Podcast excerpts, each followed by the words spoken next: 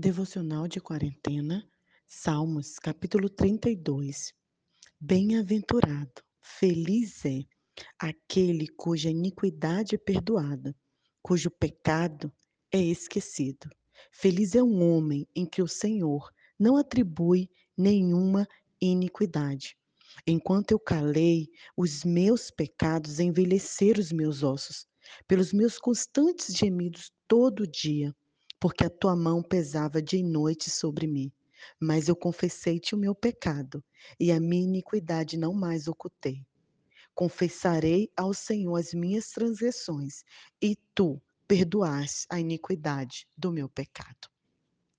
Por acaso você já cometeu alguma coisa errada e escondeu, viveu com aquele segredo é, durante anos e aquilo te torturava cada vez que você lembrava?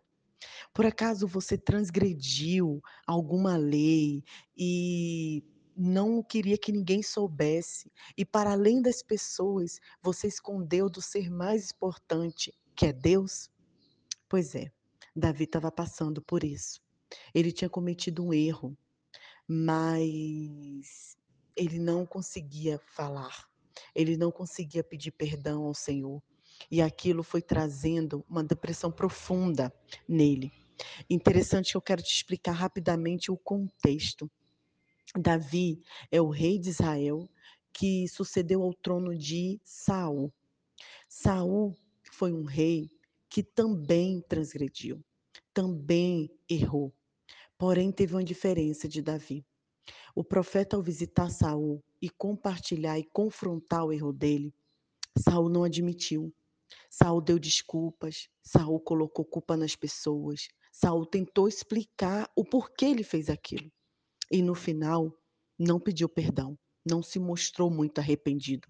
Estava certo do que tinha feito e achava que era correto. Diferente de Davi. Davi transgrediu, errou, pecou.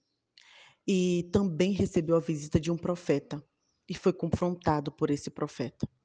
Mas, depois da confrontação, quando Davi percebeu de fato o pecado e o erro dele, imediatamente ele se arrependeu, pediu perdão e mudou a sua postura. Davi não culpou ninguém, Davi não julgou ninguém, Davi não se justificou, ele não disse é, o que ele imaginava fazer ou não tentou se consertar. Ele simplesmente se arrependeu, pediu perdão e mudou de postura. O Salmo 32, ele faz parte de um conjunto de mais ou menos seis salmos que fala sobre arrependimento. Esse é o dia da gente se arrepender.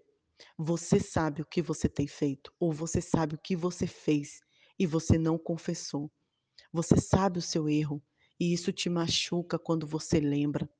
Tem pessoas que é, transgrediu, cometeu alguma coisa, fez alguma coisa errada há 20, 30 anos atrás mas não consegue olhar para frente porque não se libertou desse peso, porque não confessou ao Senhor.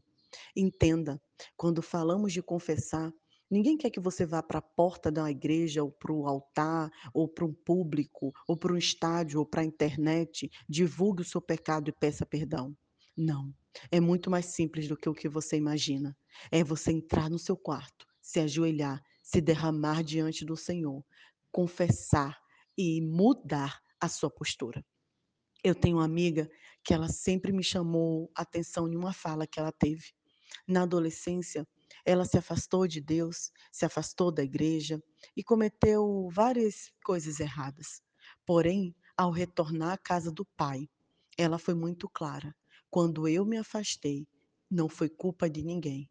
A culpa foi somente minha e eu me arrependo.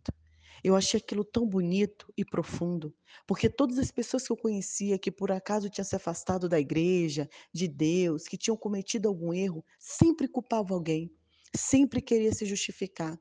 Ah, mas eu saí da igreja por causa de fulano. Ah, mas eu errei por causa de ciclano. Querido, você errou e basta. Vamos ter a atitude de Davi e não de Saul. Olhe para frente, ajoelhe, Confesse-se diante do Senhor e mude a sua postura. Ninguém, ninguém, ninguém quer tomar conta da sua vida ou tem a ver com a sua relação e Deus. Mas tudo que você faz depende somente da sua postura, de você confessar os seus pecados ao Senhor. Que nesse dia a gente não fique como Saul, dando desculpas para os erros que a gente faz, mas que a gente haja como Davi, um coração sincero.